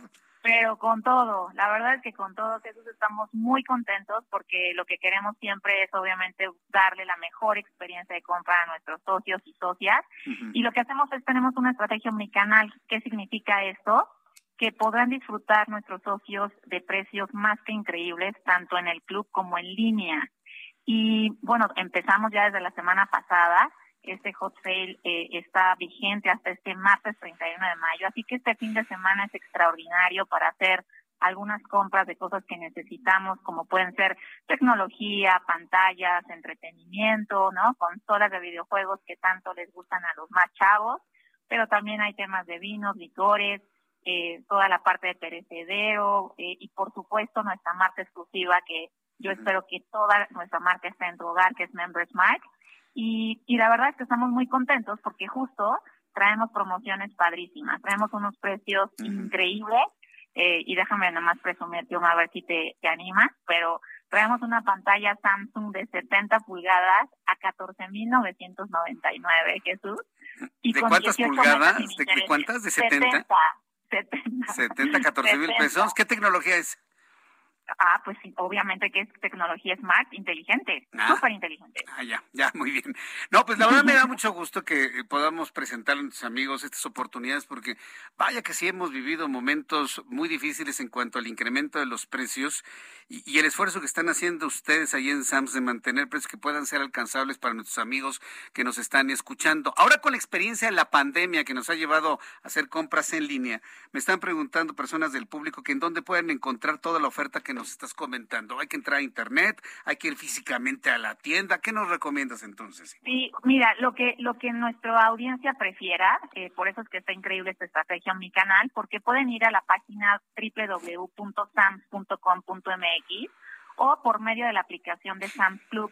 Pero si ellos prefieren, ¿no? Ir a ver el producto, eh, hacer esas comparaciones en el lugar físico, por supuesto que los esperamos en nuestros 165 clubes en todo México y tenemos propuestas increíbles, como te decía Jesús, que van acompañadas de meses sin intereses, de bonificaciones.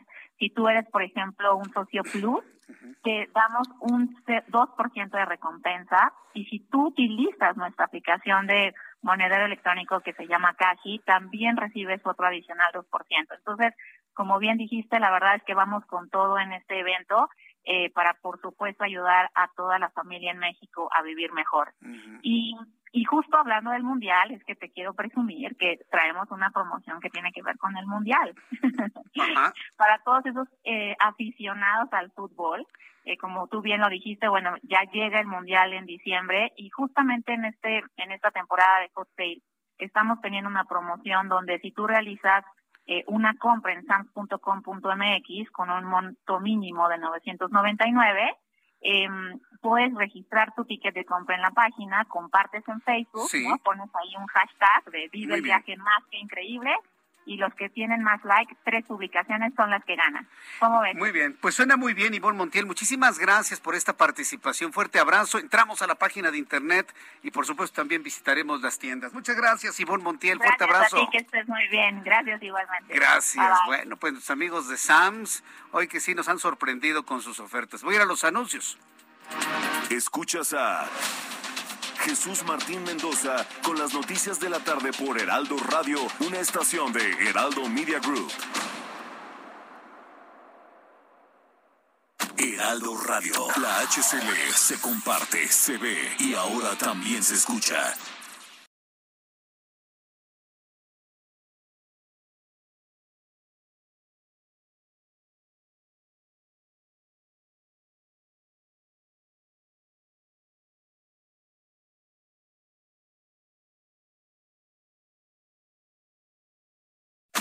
Radio, la HCL se comparte, se ve y ahora también se escucha.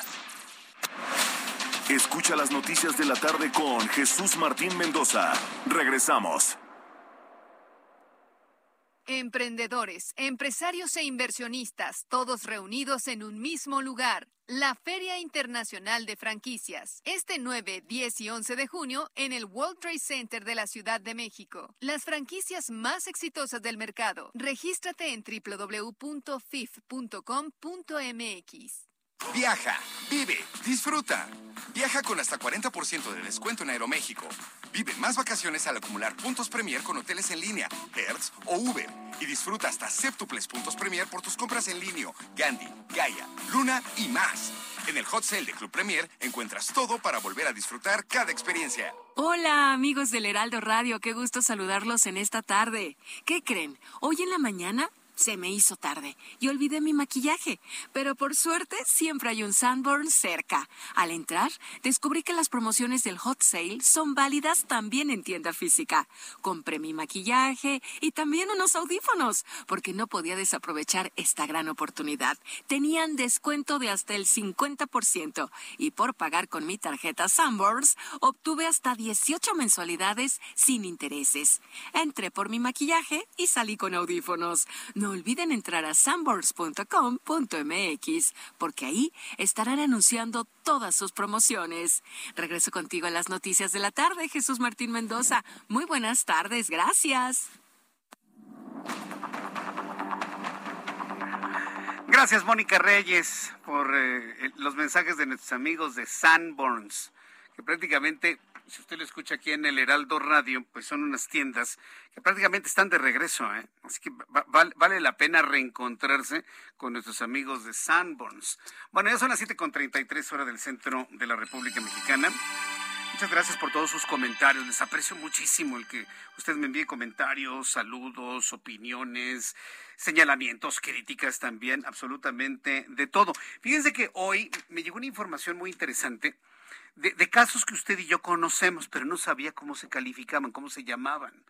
¿Ha conocido usted, por ejemplo, familias que se rompen? Ayer platicábamos de, de los problemas de salud mental que provoca la fractura de la familia. Ayer lo platicábamos pero hay familias que se fracturan, pero no nada más, no basta con fracturarse, ¿no? Sino que en el momento de la separación de papá y mamá, los hijos se convierten prácticamente en moneda de cambio. Prácticamente se convierten en moneda de cambio, se convierten en objetos de chantaje de uno para otro, ejerciendo una violencia mutua. Y cuando esta violencia va del padre hacia la madre, se le conoce, digo, a grandes rasgos como violencia vicaria. Yo, me quedé pensando, ¿qué es esto de la violencia vicaria? Y para hablar sobre ello, me da mucho gusto saludar a través de los micrófonos del Heraldo Radio a Isabel. Ella es cantante de flamenco y madre de Maite López, víctima de violencia vicaria. Estimada Isabel, me da mucho gusto saludarla. Gracias por estar con nosotros el día de hoy. Ay, muchas gracias, Jesús. Un gusto para mí. Los casos los habíamos conocido. Por mucho hemos sabido que existen lamentablemente este tipo de cosas, pero no sabía que se llamaba violencia vicaria. ¿Por qué se llama así esta violencia que machista que ejerce un varón con los hijos producto de un matrimonio para poder violentar y presionar a su expareja? ¿Por qué recibió ese nombre? Mira, esto le sucedió primero a mi hija hace varios años. Sí. Y yo pensaba que era la única que le había pasado en el mundo, ¿no? Porque no conocía a nadie más. Claro. Y como fue un caso muy público, le empezó a buscar mucha gente muchas mujeres y empezamos este a ver todo esto, ¿no? O sea, cómo cómo se da y cada vez es más y más y más. Pero el año pasado resulta que en España la salió ahora con la pandemia pues se hizo todavía mucho más fuerte todo esto, ¿no? Porque es viene es una violencia de género ¿Y por qué es violencia de género? Porque empieza desde, desde el matrimonio, ¿sabes? Y las mujeres van aguantando y ahí pues cuando empiezan a tener violencia psicológica, violencia económica, violencia de todo, hasta que estos hombres, digo, no es que sean todos los hombres así, pero estos hombres que ejercen este tipo de violencia, ya por vengarse de la mujer y que no pueden porque pues ya trabajan o ya los pueden demandar por maltrato y demás, lo, lo que hacen es quitarles a los niños se los llevan normalmente es ya después de en el divorcio, ¿sabes? En el divorcio o, un poco después del divorcio con problemas de pensión, que no les quieren dar pensión y demás. Ahí es cuando un día van por los niños que, pues para llevárselos de vacaciones o para verlos y pum, se los desaparecen. Mi hija estaba en pleno este eh, negociando el, el, divorcio y llegaron así con camionetas y armas y todo y se los llevaron como un secuestro. Y ya tiene seis años de no que aparte se les va toda la infancia. Entonces, Sonia Bácaro en España, que empezó a ver estos casos cada vez más y más y más, al grado de que están llegando estos hombres a matar a los niños y a las mamás. Y también está habiendo muchos suicidios. A mí se me hace así fuertísimo decírtelo, pero así es. Entonces, a la hora de que empezaron a salir estos casos de infanticidios y feminicidios, pues fue cuando empezaron a estudiar y ver, y de ahí salió eh, violencia vicaria. entiendo. realmente eh, eh, en España ya está este legalizado. Aquí en México el, se creó el Frente Nacional de Violencia Vicaria, que es mi hija Maite López, junto con otras muchísimas mujeres, ahorita creo que ya van como mil, y eso que haya muchas que les da miedo, y están luchando porque se reconozca, se tipifique esta ley ya está en el Estado de México, creo que en Zacatecas, en Hidalgo, y están metiendo las iniciativas de ley pues para que, que se pueda castigar y evitar todo esto y sobre todo prevenir, ¿sabes? O sea, que se den cuenta desde antes de todos los la problemática de este de este tipo de, de hombres, pues para evitarlo, porque digo, una cosa es que tengan problema con la mujer, pero los niños tú te imaginarás, ¿no? O sea, niños que aparte les dicen, tu mamá te abandonó, tu mamá no te quiere, tu mamá se fue con otro hombre, tu mamá, o sea, eso es lo que les dicen a los niños. Digo, aquí te puedo decir, por ejemplo, un caso muy público, por ejemplo, el de Luis Miguel, ¿no? A Luis Miguel, pues le desaparecieron a la mamá. Sí. Ahora, ahora aquí, hay un asunto que varias personas me están preguntando. Si, si el término o la violencia vicaria únicamente se tipifica o se clasifica así cuando es del hombre hacia la mujer utilizando sus hijos. Porque también hay casos donde las mujeres presionan a los hombres para que les den dinero, para que les den pensiones a través de los hijos. También sucede eso. ¿También es violencia vicaria? No. Fíjate que a mí me ha costado mucho entenderlo también. Lo otro también es terrible y es también sustracción de menores y también está penado de otras formas. Esto no. Esto porque por lo por todos los estudios que hay, pues yo me puse a leer todo, ¿no? Lo que había. Por todos los estudios que hay, esto es una violencia que empieza desde mucho antes. O sea, eh, que sea vicaria o no vicaria, ¿está en función del tiempo entonces? Pues en función de las diferentes violencias, tiene mucha violencia institucional, les meten muchísimas, este, porque yo digo que el principal problema, el principal cómplice de esta violencia, después de todo lo que yo he leído y los casos que he visto de muchísimas mujeres, es la corrupción, ¿sabes? Porque si, si un juez o un magistrado, un ministerio público no les diera una orden, porque hay muchos que están en la cárcel, casi todas las han tratado de meter a la cárcel, pero a lo mejor les meten 10, 15 demandas. Entonces es como un cúmulo, ¿sabes? De, de diferentes, este, de diferentes violencias que se van acumulando y llegan a esto. Sí, vaya, pues la verdad es que sí, va a ser muy complejo porque eh, con, todos estos movimientos que han puesto en el centro de la discusión a las mujeres y los movimientos, movimientos feministas, y lo digo en mi calidad de varón, ¿sí?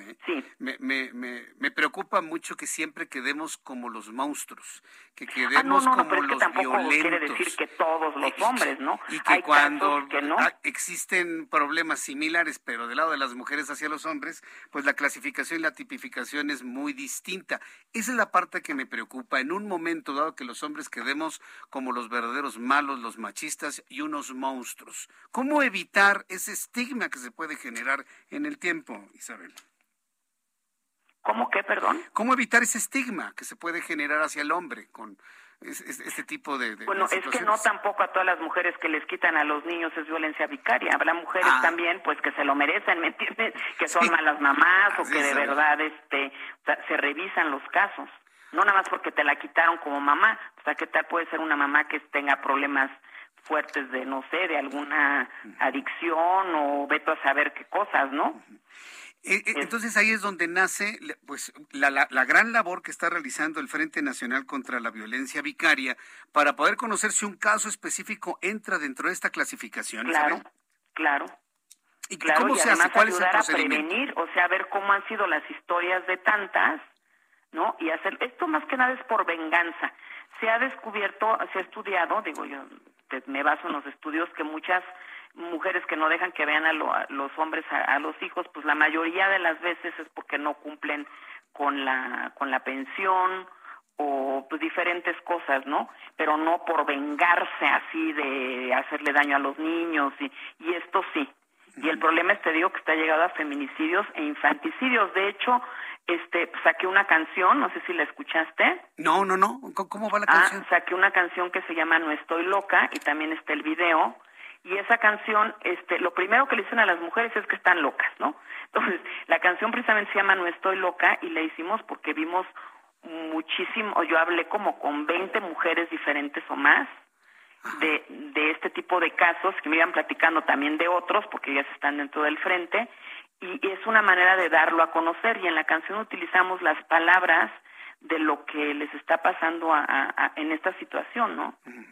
Pero no no es no es que porque es hombre o porque es mujer, ¿sabes? Es simple y sencillamente por el cúmulo de violencias que vienen haciendo y las razones y lo que les hacen a los niños. Estoy escuchando en el fondo la canción No estoy loca con Isabel. Isabel, ¿la escuchamos unos un momentito, Isabel? Claro. Simplemente contemplaba tu pureza, que con tanta vileza tu padre arrebató solo por vengarse y te engañó.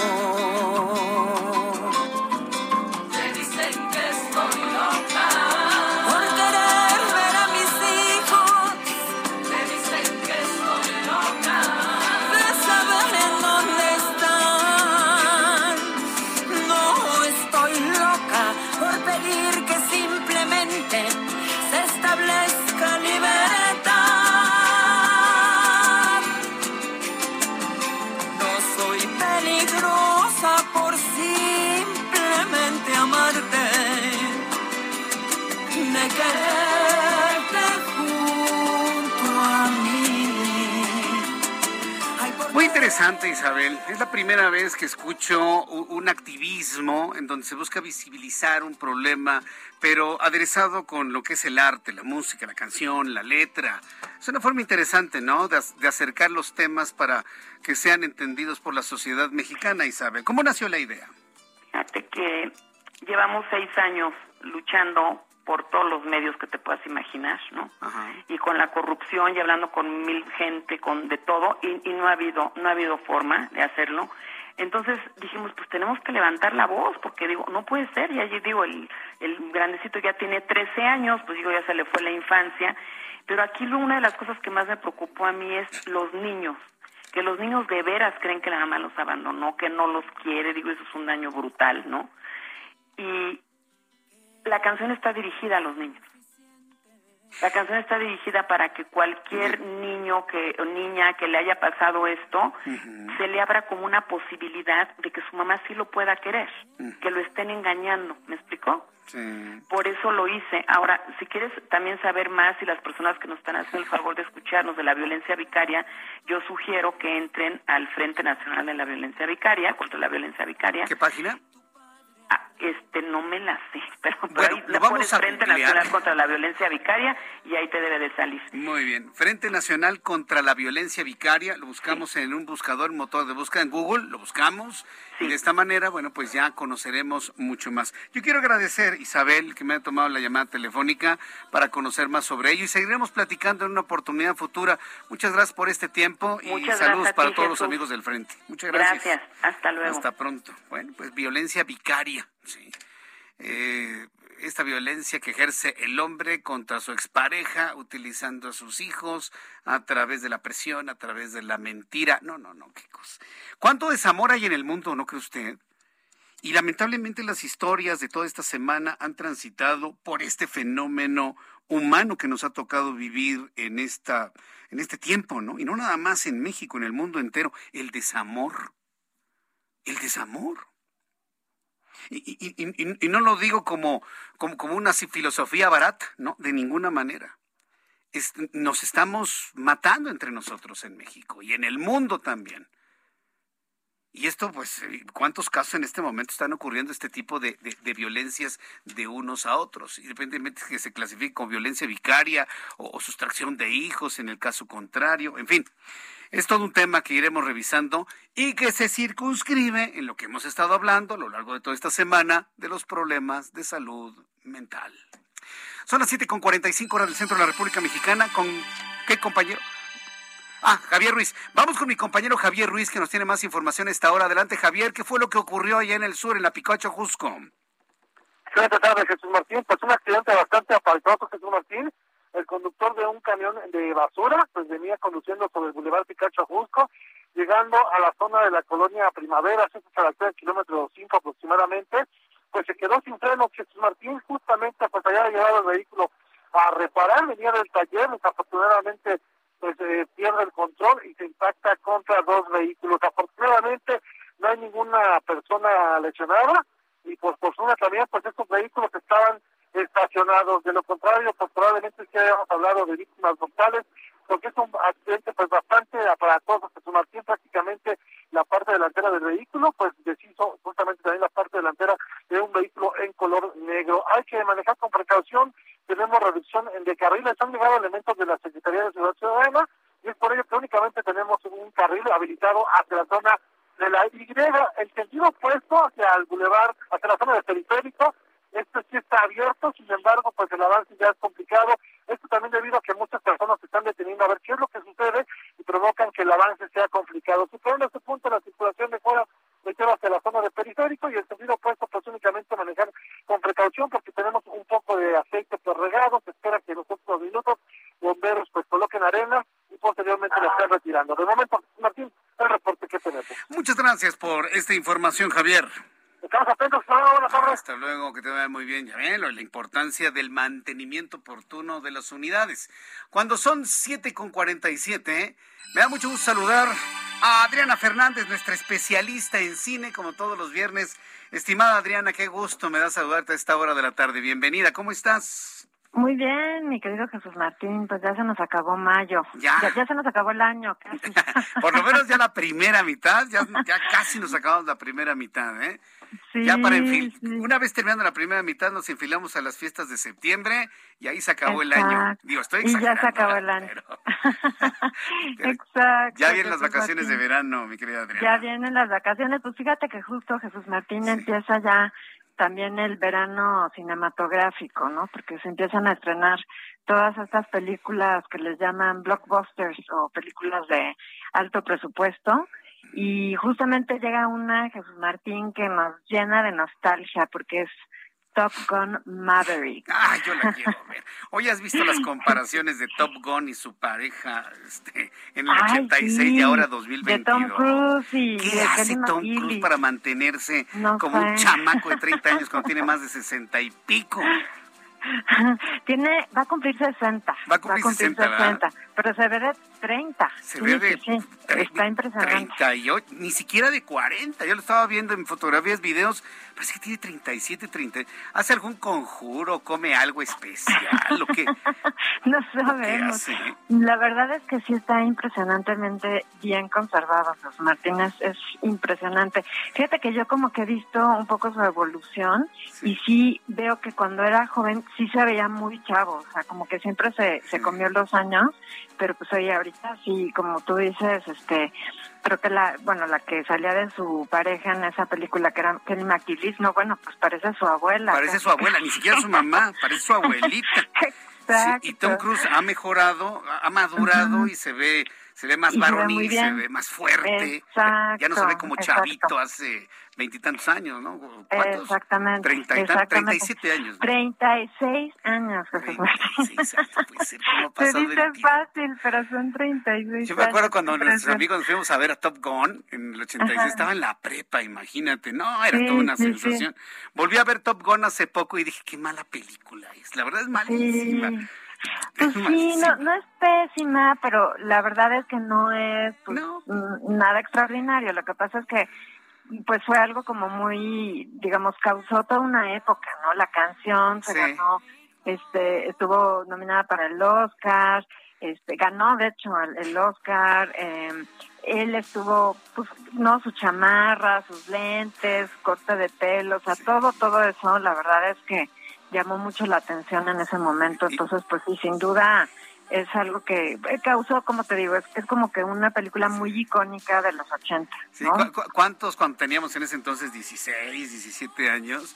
No nos enamorábamos, teníamos las primeras novias de la prepa con este tema musical que estamos escuchando. A ver, súbele. No, hombre, qué época, ¿no, Adriana Fernández? Sí, totalmente. ¿Ya te llegaron recuerdos a tu mente? A mí también, por supuesto. Sí, no, bueno, es que esa- de veras, la pura música La ya pura te música, evocativa. los 80, ¿no? Sí, sí, sí, además es como muy muy romántica, exacto. Oye, ¿qué Entonces, sí. esperas de Maverick ahora, Top Gun Maverick? No, buenísima, Jesús Martín. Fíjate que yo creo que es una de esas secuelas que son mucho mejores que la película original. Y ese es justo el caso de esta película. Me sorprendió, como tú no soy muy fan de la primera, digo, excepto por la parte nostálgica, Sí. pero fíjate que aquí muy, muy bien el, el aviador, pues es obviamente Pete Mitchell, interpretado por Tom Cruise, que sigue siendo un Maverick, o sea, un Maverick es como una persona muy audaz, que rompe las reglas, que no se eh, atiene a ningún, digamos, no es obediente, es más bien desobediente, y justamente lo mandan a que entrene a pilotos jóvenes, ¿no? En, en la Marina. Y fíjate que lo, lo logra muy bien Tom Cruise, porque no es como que quiere aparentar ser joven, no es como que quiere, digamos, como que entrar en un segmento que no le pertenece. O sea, realmente sí es como un mentor de estos chavos que están, pues, empezando a volar, pero evidentemente, pues, es un, es un maestro espectacular, ¿no? Pero como que funciona muy bien la película porque nos trae a personajes del pasado, no no voy a adelantar a ninguno para no spoilear, como dicen, ¿no? Sí, no pero trae a personajes de- originales de la primera película y también pues habla, hace como una referencia y un homenaje obviamente a la Top Gun original, pero todo funciona súper bien, Jesús Martín, o sea, como que siento que también pues le ponen una novia o una pretendiente como de más o menos su edad, no, bueno, Jennifer Connelly, que tendrá 48, 49 años más o menos, o sea, no es una chavita tampoco, ¿sí me entiendes? Como que todo lo mantienen en, en la misma tónica y siento que funciona de maravilla la película. Tiene unas secuencias de acción, ¿sabes qué es lo que es más emocionante de la película, Jesús Martín? Que no depende de puros efectos especiales, que eso es algo que hoy en día a mí me, me ataranta, que todo tiene 800 capas de efectos especiales.